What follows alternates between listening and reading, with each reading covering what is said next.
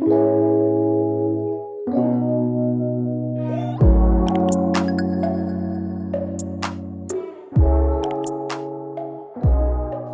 je suis Daïla Majid, je suis avocate au barreau de Paris depuis 13 ans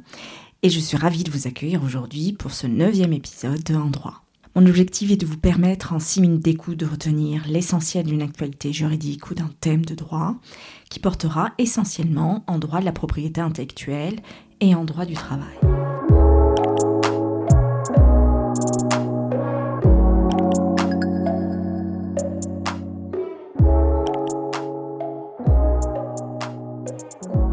Aujourd'hui, je vais vous parler d'un récent arrêt de la Cour de cassation qui a été rendu le 20 septembre 2020 au sujet d'un salarié qui, après sa démission, crée une société concurrente à celle de son employeur pendant l'exécution de son préavis,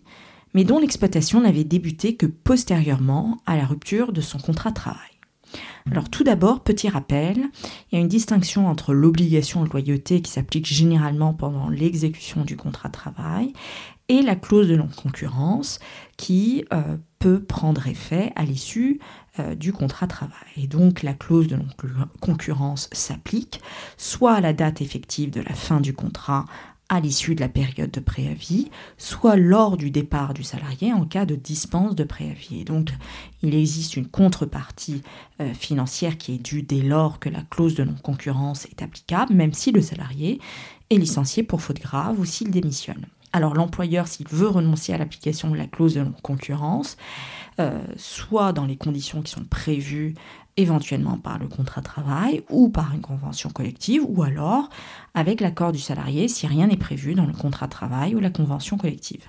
En revanche, la renonciation doit être claire et non sujette à interprétation par l'employeur ou le salarié.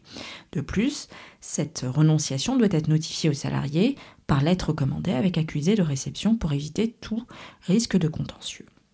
Alors, dans cet arrêt du 20 septembre 2020,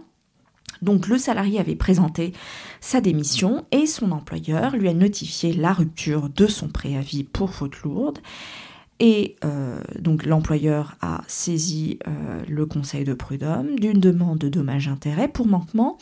à l'obligation de loyauté du salarié. Ensuite, la cour d'appel avait été saisie et euh, celle-ci rappelle que tout salarié est tenu pendant l'exécution de son contrat de travail à une obligation générale de loyauté ou de fidélité à l'égard de son employeur qui se traduit par l'interdiction pendant la durée du contrat de travail de tout acte contraire à l'intérêt de l'entreprise et celle d'exercer une activité directement concurrente de son employeur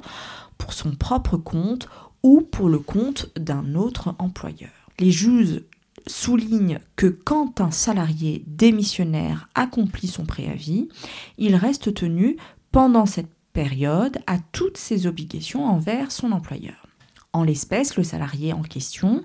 a constitué avec son épouse une société qui a été immatriculée pendant son préavis et qui avait pour objet social et son implantation territoriale était en concurrence avec la société de son ancien employeur le recrutement donc des salariés euh, de cette nouvelle société, les bons de commande et les factures d'achat de matériel et de véhicules nécessaires à l'exploitation de cette nouvelle société créée par le salarié sont tous postérieurs à la rupture du préavis. L'exploitation de cette nouvelle société n'a débuté qu'après le départ du salarié de la société qui l'employait, à un moment où il n'était plus tenu d'aucune obligation envers euh, son euh, employeur. De plus, comme l'a relevé justement la Cour, ni la suppression de sa boîte mail professionnelle de messages électroniques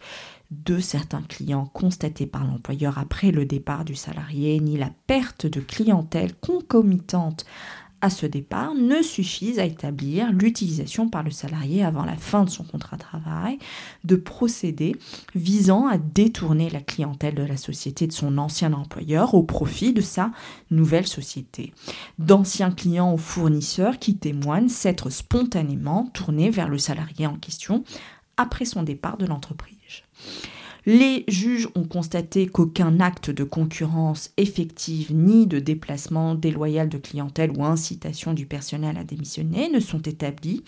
à l'encontre du salarié avant la rupture de son euh, préavis, de sorte que les manquements à son obligation de loyauté ne sont pas caractérisés. Dès lors, au vu de tous ces éléments, les juges ont donc